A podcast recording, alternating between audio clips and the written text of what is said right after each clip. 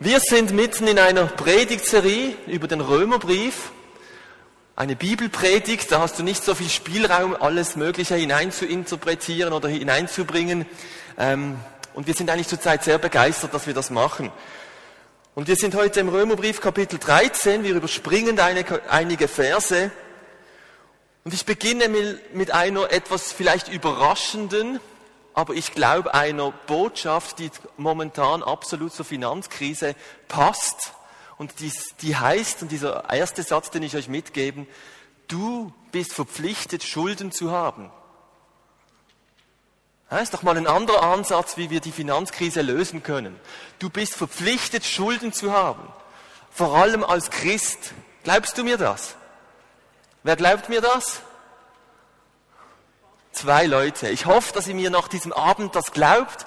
Und ich glaube, das ist die Lösung für die Finanzkrise, in der wir drin stecken. Du bist verpflichtet, Schulden zu haben. Und lasst uns diese Verse lesen. Römer 13, Vers 8 bis 10. Können wir sie sehen? Dann lesen wir sie laut miteinander. Lest sie richtig laut, okay? Seid niemand irgendetwas schuldig, als nur einander zu lieben. Denn wer den anderen lieb hat, liebt, hat das Gesetz erfüllt. Denn das, du sollst nicht Ehe brechen, du sollst nicht töten, du sollst nicht stehlen, du sollst nicht begehren. Und wenn es ein anderes Gebot gibt, ist in diesem Wort zusammengefasst. Du sollst deinen Nächsten lieben wie dich selbst. Die Liebe tut dem Nächsten nichts Böses. Die Erfüllung des Gesetzes ist also die Liebe. Paulus erwähnt in den Versen vorher, dass wir niemandem etwas schuldig sein sollen. Er redet da über die Obrigkeit, über unsere Steuern. Ich habe gerade die Steuererklärung ausgefüllt und wieder nachgedacht, wo ich irgendwie könnte Steuern irgendwie ja, ich weiß nicht, wie es euch manchmal geht, aber es gibt ja so Ideen. Paulus fordert uns auf, niemandem etwas schuldig zu sein, dem Staat seine Steuern zu bezahlen. Seid niemandem irgendetwas schuldig, nicht nur im finanziellen Bereich. Seid Menschen, die niemandem etwas schuldig sind. Aber jetzt kommt er und sagt, als nur, dass ihr einander liebt.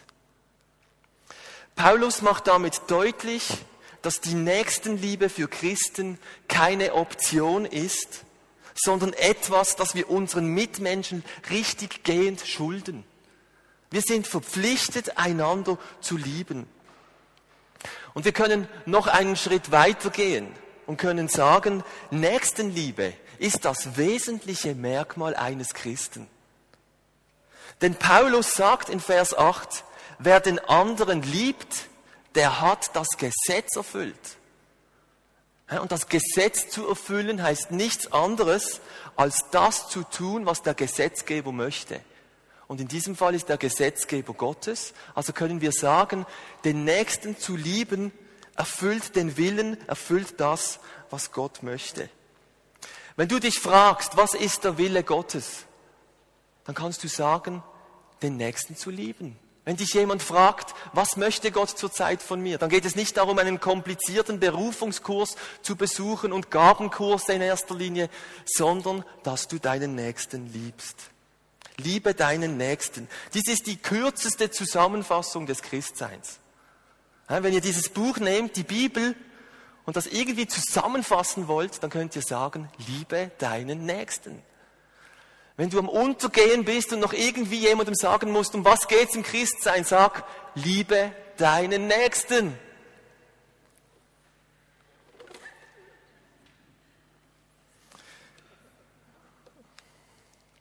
Und vielleicht denkt jetzt der eine oder andere, Moment mal, fehlt da nicht etwas? Reicht das aus, liebe deinen Nächsten? Geht es nicht zuerst um diese Gottesliebe, Christus nachfolgen, das Pflegen einer persönlichen Gottesbeziehung? Ich glaube, die Zusammenfassung und das Wesentliche ist, liebe deinen Nächsten. Und schaut euch nochmals diese Verse an. Habt sie auf dem Predigtzettel drauf. Da werden die Gebote genannt. Wie viele Gebote werden aufgezählt?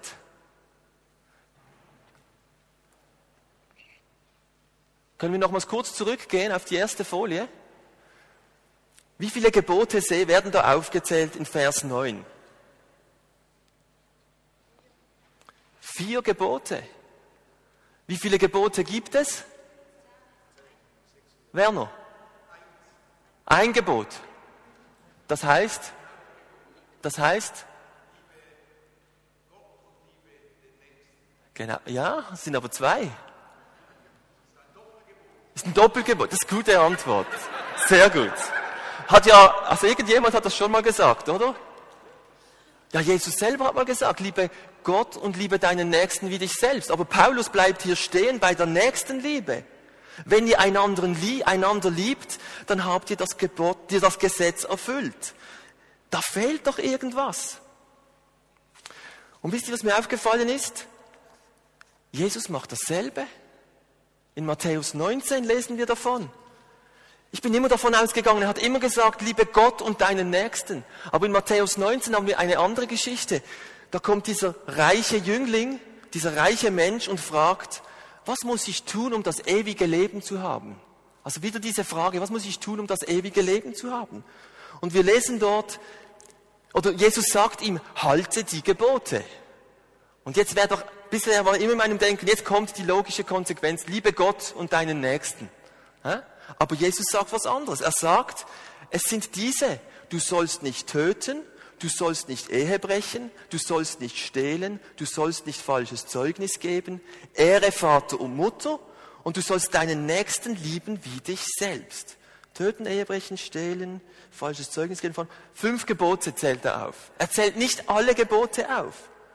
Also auch Jesus zitiert bei der Frage, was das Wesentliche ist, nur einen Teil der Gebote. Und wisst ihr, welchen Teil der Gebote? Welch? Ernst? Wir? Weißt du nicht gerade? Es sind die Gebote, man kann die Gebote in Gruppen fassen, die etwas mit meinem Nächsten zu tun haben. Das war für mich eine neue Erkenntnis. Die reichen, um das Wesentliche auszudrücken. Nun, der reiche Jüngling hat dann den Mut und sagt, ja, das mache ich ja schon alles. Was muss ich denn noch machen? Und dann habe ich so gedacht, ja, jetzt wäre der Moment, Jesus, jetzt kannst du ihm sagen, Gott lieben, geh in den Tempel, ähm, bring dein Geld in die Kirche, die haben ein Defizit, ähm, mach was für den Gottesdienst. Und was macht jetzt Jesus? Er fragt ihn noch, willst du vollkommen sein? Willst du perfekt sein? Jetzt wäre doch logisch, jetzt müsste doch kommen, Gott lieben oder irgendwas mit Gott. Aber nein, er sagt, willst du vollkommen sein, so geh hin, verkaufe, was du hast und gib es den Armen. So wirst du einen Schatz im Himmel haben. Komm, folge mir nach. Diese Nächstenliebe steht völlig isoliert da und wird genannt als die Erfüllung des Willen Gottes. Nächstenliebe ist das wesentliche Merkmal eines Christen und eines Menschen, der für Gott leben möchte. Und versteht ihr, es geht hier nicht nur um Nächstenliebe in deinem nächsten Umfeld, so wir untereinander, hä? so im Kuschelclub der Kirche. Da sollt ihr Nächstenliebe üben. Hier geht es um den Nächsten, der nicht gerade mein Nächster physisch ist. Und zwar kann ich euch das so erklären, es geht, das Wort, das verwendet wird, auch hier wieder, ist dieses berühmte Wort für Liebe, das heißt Agape im Griechischen. Eine agierende, nicht an Bedingungen geknüpfte, nach außen orientierte Liebe. Vielleicht wisst ihr das, dass man im Griechischen verschiedene Worte verwendet für die Liebe. Wir haben einfach die Liebe, aber im Griechischen hat man verschiedene Worte, zum Beispiel Eros, die Erotik. Da habe ich einen Reiz und ich reagiere darauf. Aber Agape hat nichts dazu mit zu tun, dass ich reagiere, weil jemand etwas gemacht hat, sondern ich agiere Einfach so, ohne dass mir jemand etwas gemacht hat. Es gibt ein zweites Wort, das heißt Philia. Philia wird verwendet im Zusammenhang von Freundschaften oder von Familien, wo man sich kennt und gegenseitig, gegenseitig eine liebevolle Beziehung übt. Da gibt es ein Miteinander. Aber Agape steht für eine bedingungslose, nach außen gerichtete Liebe. Sie zielt nicht auf das Familienmitglied oder den Freundeskreis oder die Glaubensgemeinschaft. Sie ist nach außen orientiert. Der Nächste, den ich nicht kenne, dort praktiziere ich Agape. Und interessant ist, Jesus wählt immer noch das Gebot Ehre Vater und Mutter. Paulus lässt sogar dieses weg. Und das heißt, er, er, macht eine ganz extreme Betonung auf eine Liebe, die nach außen orientiert ist. Nicht einmal innerhalb von der Familie betont er es, sondern ganz nach außen orientiert. Möchte Gott nicht zuallererst, dass wir ihn lieben? Dass wir Gottesdienste feiern?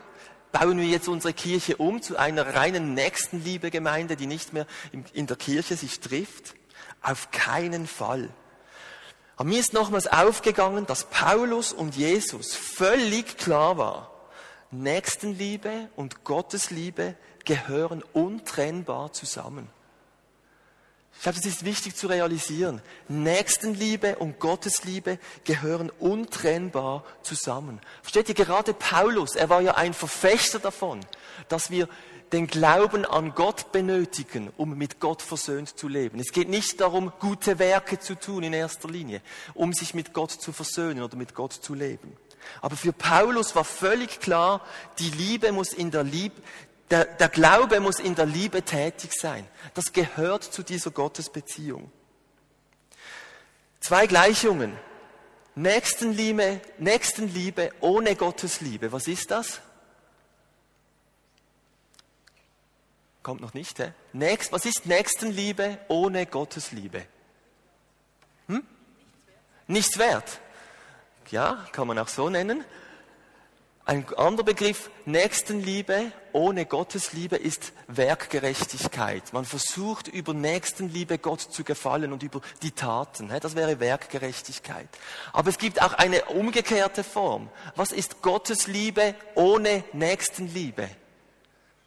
Kannst schon? Nein. Was ist Gottesliebe ohne Nächstenliebe? Wie können wir? Scheinheiligkeit, genau. Gottes Liebe ohne Nächstenliebe ist Scheinheiligkeit. Kennt ihr das, wenn Leute über Liebe reden und, aber es ist irgendwie einfach scheinheilig. Es hat keine praktischen Folgen. Gottes Liebe ohne Nächstenliebe ist Scheinheiligkeit oder Heuchelei. Ich habe es jetzt hier Heuchelei genannt. Paulus und Jesus können die Gebote, wo es um unsere Gottesbeziehung geht, weglassen weil die Nächstenliebe die logische Auswirkung einer intakten Gottesbeziehung ist. Und so können wir sogar sagen, Geistlichkeit zeigt sich schlussendlich an gelebter Nächstenliebe und nicht in erster Linie an geistlichen Übungen. Ein Christ ist ein Mensch, der Nächstenliebe übt. John Wimbo war der Gründer der Vineyard-Bewegung, ein Amerikaner. Er hat den Satz geprägt, The meat is on the street. The meat is on the street. Und mir ist dieser Satz geblieben und er kam immer wieder, wenn es irgendwie um John Wimber ging. Ist leider verstorben, John. The meat is on the street. Das Fleisch ist auf der Straße, hat er immer wieder gesagt. Er wollte damit sagen, das Wesentliche eures Christseins ist außerhalb der Kirchenmauer. Gott, eure Berufung ist es, diesen Glauben außerhalb der Kirchenmauer zu leben. Gott möchte keinen Kuschelclub. Gott ist ein Nächstenliebe-Fanatiker, aber nicht nur zu den Nächsten, die schon da sind, sondern nach außen gelebt. Ich glaube, es ist wichtig zu erkennen und vielleicht ist dein Glaube zurzeit, hast du das Gefühl, ich bin nicht in Bewegung. Wir haben ja dieses Thema aufgenommen, dass wir in Bewegung sein möchten. Dann ist es wichtig zu erkennen, dass dein Glaube in Bewegung kommt, nicht allein durch mehr Beten und mehr Bibel lesen, sondern indem du deinen Glauben praktisch praktizierst.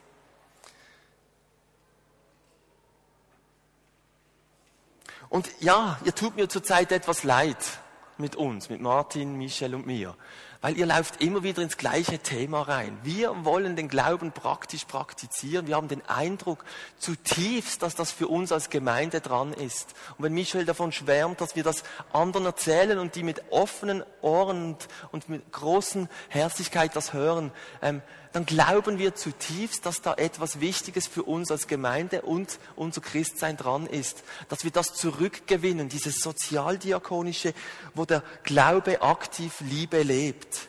Und das ist nicht einfach ein Spleen von uns. Ich komme mir manchmal vor, wie von Gott verfolgt mit diesem Thema. Ich lese die Bibel und finde immer wieder diese, Rest, diese, diese Aussagen darin, dass Gott möchte, dass wir es ganz praktisch ausleben. Ist nichts Neues, aber vielleicht für uns wieder neu zu entdecken. Das Nächstenliebe ist das wesentliche Merkmal eines Christen. Der zweite Punkt, den ich machen möchte, ich glaube, dass Nächstenliebe der Zugang zur Kraftquelle Gottes ist. Der Zugang zur Kraftquelle Gottes. Und ich möchte euch einige Verse vorlesen, eine Verheißung, wenn wir die mal schnell sehen können, die ich wunderbar finde. Nach denen lechze ich in meinem Herzen. Wenn Gott sagt, mein Licht wird eure Dunkelheit vertreiben wie die Morgensonne, und in kurzer Zeit sind eure Wunden geheilt. Meine Macht und Herrlichkeit beschließt euren Zug. Wenn ihr zu mir ruft, werde ich euch antworten. Wenn ihr um Hilfe schreit, werde ich sagen, ja, hier bin ich. Mein Licht wird eure Finsternis durchbrechen, die Nacht um euch her wird zum hellen Tag. Immer werde ich euch führen, auch in der Wüste werde ich euch versorgen. Ich gebe euch Gesundheit und Kraft. Ihr gleicht einem gut bewässerten Garten und einer Quelle, die nie versiegt. Ist doch dieses Leben in Fülle, das Jesus uns verheißt. Gott ist mit uns und wir erleben ihn, wir erleben, wie Heilung passiert und wie das Leben nicht dunkel ist, sondern hell. Das sind Verse aus Jesaja 58.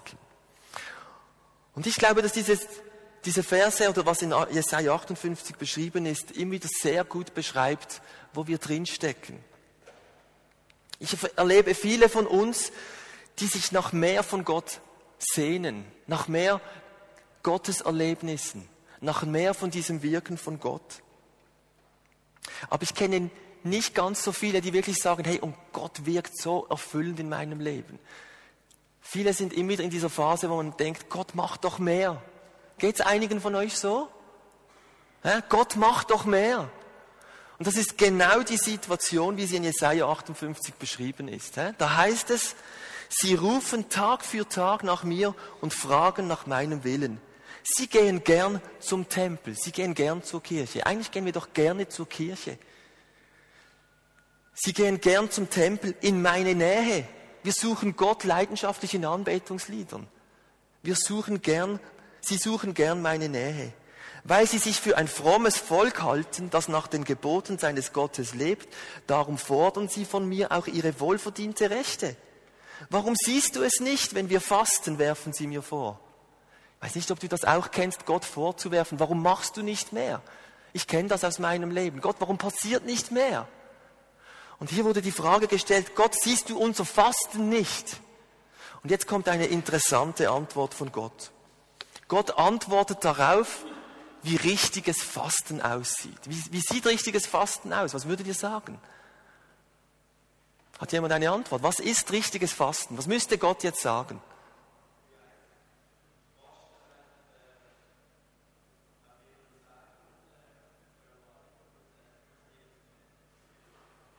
Kann es jemand weiterführen geben? Nicht ganz.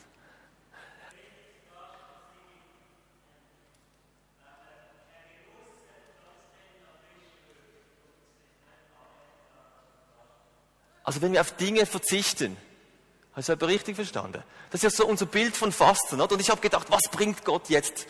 Wie sieht dieses richtige Fasten aus? Und lasst uns jetzt ganz gut lesen, was es da heißt.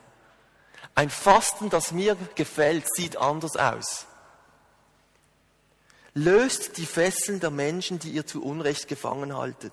Befreit sie vom drückenden Joch der Sklaverei und gebt ihnen ihre Freiheit wieder. Schafft jede Art von Unterdrückung ab. Gebt den Hungrigen zu essen, nehmt Obdachlose bei euch auf. Und wenn ihr einem begegnet, der in Lumpen herumläuft, gebt ihm Kleider. Helft, wo ihr könnt und verschließt eure Augen nicht vor den Nöten eurer Mitmenschen. Ist das nicht eine überraschende Antwort? Ist, ist es für jemand eine überraschende Antwort? Nicht? Ihr schaut so abgeklärt rein, ich komme jetzt gerade so schlecht vor. Ich habe gedacht, Mann, das ist ja eine Das ist ein Paradigmenwechsel. Er schickt sie nicht in die Fastenkammer oder in die Fastenwoche oder in die Gebetszeit. Er schickt sie auf die Straße.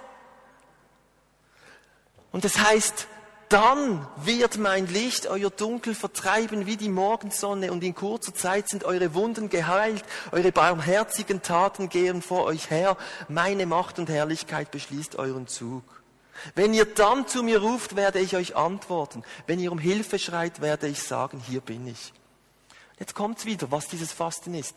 Beseitigt jede Art von Unterdrückung. Hört auf, verächtlich mit, einem, mit dem Finger auf, ein, auf andere zu zeigen. Macht Schluss mit aller Verleumdung. Nehmt euch der Hungernden an, gebt ihnen zu essen, versorgt die Notleidenden mit allen Nöten. Dann wird mein Licht eure Finsternis durchbrechen. Versteht ihr, da gibt es diese Wechselwirkung zwischen gelebter Nächstenliebe und Gott, der wirkt. Ich bin überzeugt, ich glaube, dass das meinem, unserem Glauben extrem gut tut. Es ist ein Zugang zu Gottes Wirken, zu Gottes Kraftquelle. Sie schafft, Nächstenliebe schafft Gerechtigkeit, lindert Not und setzt Gottes Gegenwart frei. Jesaja 58. Jesus selber hat gesagt, an der Liebe, die ihr untereinander habt, werden sie was erkennen? Werden sie erkennen, dass ihr meine Nachfolger seid. Also da passiert es, dass Menschen Gott erkennen, wenn sie die Liebe sehen, die Christen untereinander haben. Das ist doch Gottes Kraft und Wirken freisetzen. Und in Römer 12, Vers 20 sagt es uns, die Liebe ist die Waffe gegen Feinde. Wir werden später noch auf diesen Vers kommen, aber es heißt dort, wenn deinen Feind hungert, so zieh ihm einen Braten durch den Mund und quäle ihn damit. Heißt es nicht, wenn deinen Feind hungert, so speise ihn. Wenn ihn dürstet, dann öffne ein kühles Coca-Cola. Hm, du, ich will nichts mit dir zu tun haben. Nein, wenn ihn dürstet, gib ihm zu trinken. Denn wenn du das tust, wirst du feurige Kohlen auf sein Haupt legen. Das ist richtige Kampfführung mit Liebe. Hä? Die Waffe gegen Feinde. Nächstenliebe ist das Wesentliche und Gott möchte sich durch gelebte Nächstenliebe in dieser Welt manifestieren. Habt ihr das verstanden? Sie ist nach, ganz nach außen gerichtet. Aber, und ich möchte damit zum dritten Punkt kommen, diese Nächstenliebe hat Power für uns, für unsere Gemeinschaft, für unsere Gemeinde, für da, wo wir drinstecken. Denn Nächstenliebe ist die Grundlage für eine heilende Gemeinschaft. Ich sehne mich nach einer heilenden Gemeinschaft, dass unser Zusammensein als gläubige Menschen ein Heil, eine heilende Gemeinschaft ist. Lawrence Crabb hat ein Buch geschrieben mit dem Untertitel Ein radikal neuer Ansatz, die Kraftquelle Gottes zu entdecken. Dieses Buch begeistert mich seit Jahren sehr. Der Titel lautet Connecting, das Heilungspotenzial der Gemeinschaft. In unserem Miteinander, in der liebevollen, in der Nächstenliebe untereinander liegt Heilungskraft. Dabei geht Crap von einem Dream Team aus. Kennt ihr ein Dream Team, die perfekte, das perfekte Team, das beschrieben ist in der Bibel? Wer kennt das Dream Team aus der Bibel? Jawohl, hey, wieso weißt du das? Hä, sauber die Dreieinigkeit. Er geht davon aus und beschreibt, wie diese Dreieinigkeit zusammenspielt. Vater, Sohn und Heiliger Geist. Da ist Gott der Vater, der alles unter Christus zusammenbringen möchte, um ihm einen Namen zu geben, der über allen Namen steht. Der Sohn Jesus, der in allem den Willen des Vaters tun möchte, um ihn zu verherrlichen und der Heilige Geist, welcher den Menschen das Verlangen nach Gott einflüstert und den Menschen Jesus zeigt. Das ist ein geniales Zusammenspiel. Einer für alle, alle für einen. Und wisst ihr, was wir sind? Wir sind geschaffen als Abbild Gottes, als Ebenbild Gottes heißt es in der Schöpfungsgeschichte. Etwas von diesem Gemeinschaftlichen steckt in uns. Wir sind geschaffen zur Gemeinschaft. Menschen sind Gemeinschaftswesen. Und so eine Gemeinschaft ist heilsam. Und ich lasse euch jetzt einige Zitate von Crab vorlesen, die uns das noch verdeutlichen wollen. Können wir schnell die Zitate hören von Ich Crab aus glaube seinem Buch? inzwischen, dass mangelnde Gemeinschaft die Wurzel all unserer persönlichen und seelischen Probleme ist. Viele Probleme, die wir als Symptome einer psychischen Störung deuten, sind in Tat und Wahrheit Hinweise auf eine beziehungslose Seele. Die Freude der Gemeinschaft zu erleben, das ist Leben. Alles andere ist Tod. Der Tod unserer Seelen, der Tod unserer tiefsten Sehnsüchte, der Tod all dessen, was uns zu Menschen macht. Ich bin überzeugt, wir können unsere Probleme am besten bewältigen und so werden, wie wir eigentlich gemeint sind, indem wir die Beziehung zu Gott und zu den Menschen in unserem Umfeld wiederherstellen. Wirklich heilende Gemeinschaft wiederherzustellen, ist allerdings nicht einfach. In unserer schnelllebigen Kultur, in der alles sofort erledigt werden muss, ist echte Begegnung selten. Und La- Crab war ein Psychologe oder Psychiater und hat am Ende seiner Karriere solche Schlüsse gezogen. Er ist absolut überzeugt, dass die Lösung nicht ist, alle Menschen zum Psychiater und Psychologen zu schicken. Und hat es sich nicht in letzter Zeit eingeschlichen, wenn jemand Probleme hat, schicken wir ihn zum Experten. Und ich weiß nicht, wie viel es dann wirklich nützt. Sicher hat es auch einen Nutzen, aber wir dürfen nicht vergessen, wie viel Potenzial in unserem Miteinander, in gelebter Nächstenliebe ist. Wie soll das nun ausschauen? Noch zwei kurze Zitate. Wir begehen einen schweren Fehler, wenn wir vom Moralismus Veränderung erwarten, statt von der verwandelnden Kraft tiefer Beziehungen. Ein Mensch, der sich an uns freut, bringt es fertig, das Gute hinter dem Schlechten zu sehen. Kennt ihr das, dass es ein Mensch, der sich an mir freut, fertig bringt, das Gute in mir zu sehen und es mich freisetzt? Geht es euch auch wie mir, dass ich nichts verändern werde, das ich nicht wirklich selber will? Geht es euch auch so, dass mit Gesetzlichkeit und Pflichtgefühl ich mich vermutlich am wenigsten verändern würde? Ich finde dieses Bild ungemein schön für christliche Gemeinschaft als ein Ort, wo heilende Beziehungen gelebt werden und wir Heilung erleben dürfen. Liebevolle Beziehungen, wo wir nichts tun, was dem anderen schadet. Paulus sagt es, die Liebe tut nichts Böses. Beziehungen, wo wir nichts tun, das dem anderen schadet. Liebevolle Beziehungen, wo wir nichts tun, was dem anderen schadet und trotz allen Macken, die jeder von uns hat, das Gute im und für den anderen sucht und so das freisetzt, was Gott verändern möchte. Ich meine, es ist doch so, wir haben doch alle unsere Macken, oder?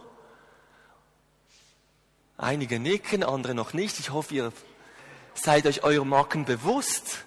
Und wir müssen irgendwie miteinander mit diesen Macken umgehen. Und nicht so, was, die, was du wieder hast. Sondern wie freisetzend ist es, wenn Menschen einander annehmen und einander Gutes tun. Und ich möchte euch zum Abschluss ein Zeugnis vorlesen von jemandem, der erlebt hat, zum einen, wie, wie einem Gesetzlichkeit und Moralismus schaden kann, aber zum anderen auch heilende Gemeinschaft erlebt hat und das gut getan hat. Und zwar ist das die Geschichte einer jungen Frau. Sie ist aufgewachsen in einer sehr engen Glaubensgemeinschaft. Sie wurde in ihrer Schulzeit ausgegrenzt, denn sie musste Röcke tragen, die Haare zusammenbinden und, dafür, und durfte wegen der teuflischen Musik an keinen Schulpartys teilnehmen. In ihrer Glaubensgemeinschaft wurde, wurden zwar Theater gespielt, dabei durfte man sich aber weder verkleiden noch beim Ablesen Emotionen zeigen. Wenn sich jemand nicht an die Regeln der Gemeinschaft gehalten hat, wurde er von der Kanzel im Gottesdienst zurechtgewiesen. Sie fühlte sich in der Schule abgelehnt und ausgegrenzt. Doch solange sie noch Teil dieser Glaubensgemeinschaft war, war das Ausgegrenztsein in der Schule zwar schwierig, aber dennoch erträglich. Die ganz große Krise kam erst, als sich diese Frau von dieser Glaubensgemeinschaft gelöst hat und ausgebrochen ist.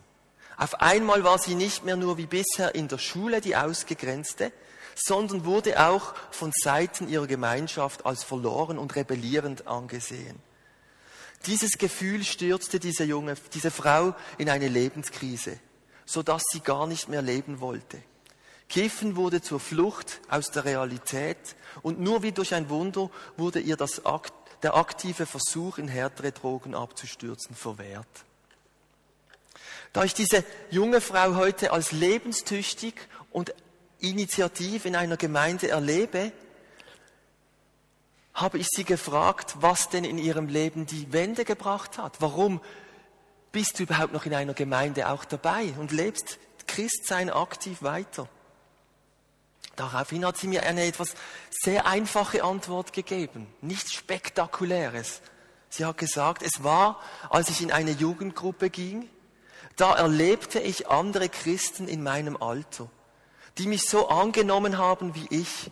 Wir konnten zusammen lachen, beten und sangen zusammen, lasen die Bibel und halfen einander durch Nöte und Fragen in unserem Leben.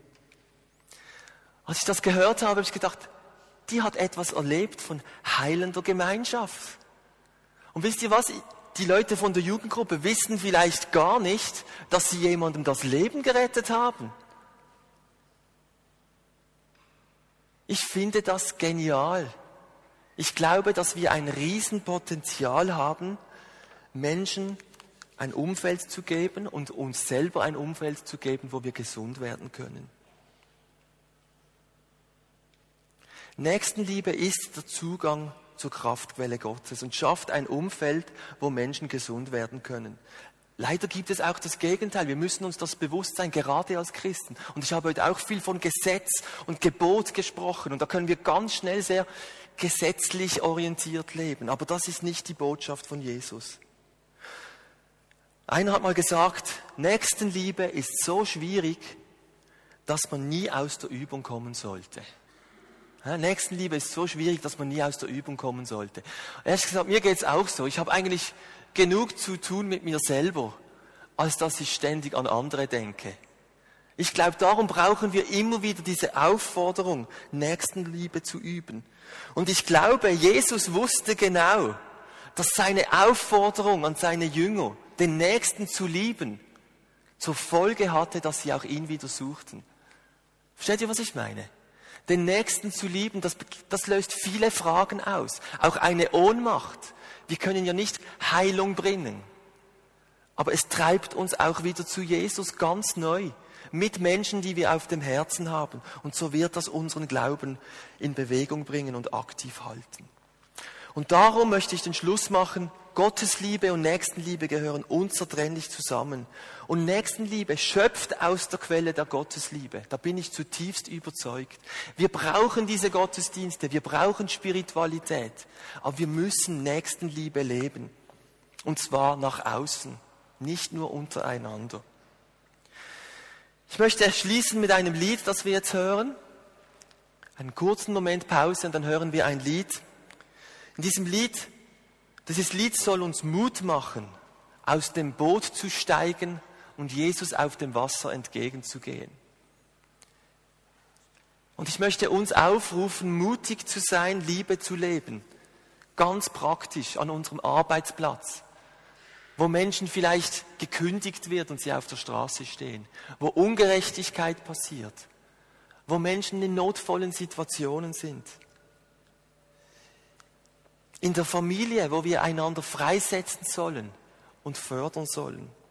In der Gemeinde, wo Menschen in Not sich treffen und wir miteinander Nöten begegnen.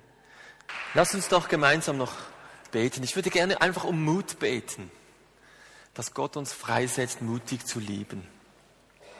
Jesus, ich möchte dir danken, dass wir hier sein dürfen in deinem Namen. Ich möchte dir danken, dass, ähm, dass wir als Gemeinde unterwegs sind möchte dir danken für jeden, der hier ist. Ich möchte dir danken, dass du uns kennst und siehst.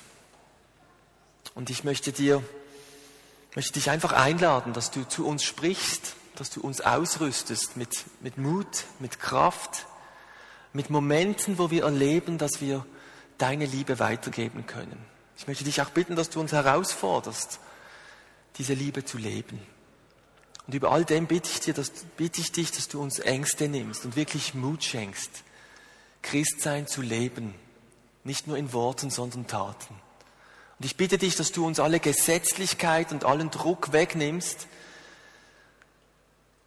der uns schadet und, und nur das zulässt, wo, wo, wo uns auch Schritte weiterbringt.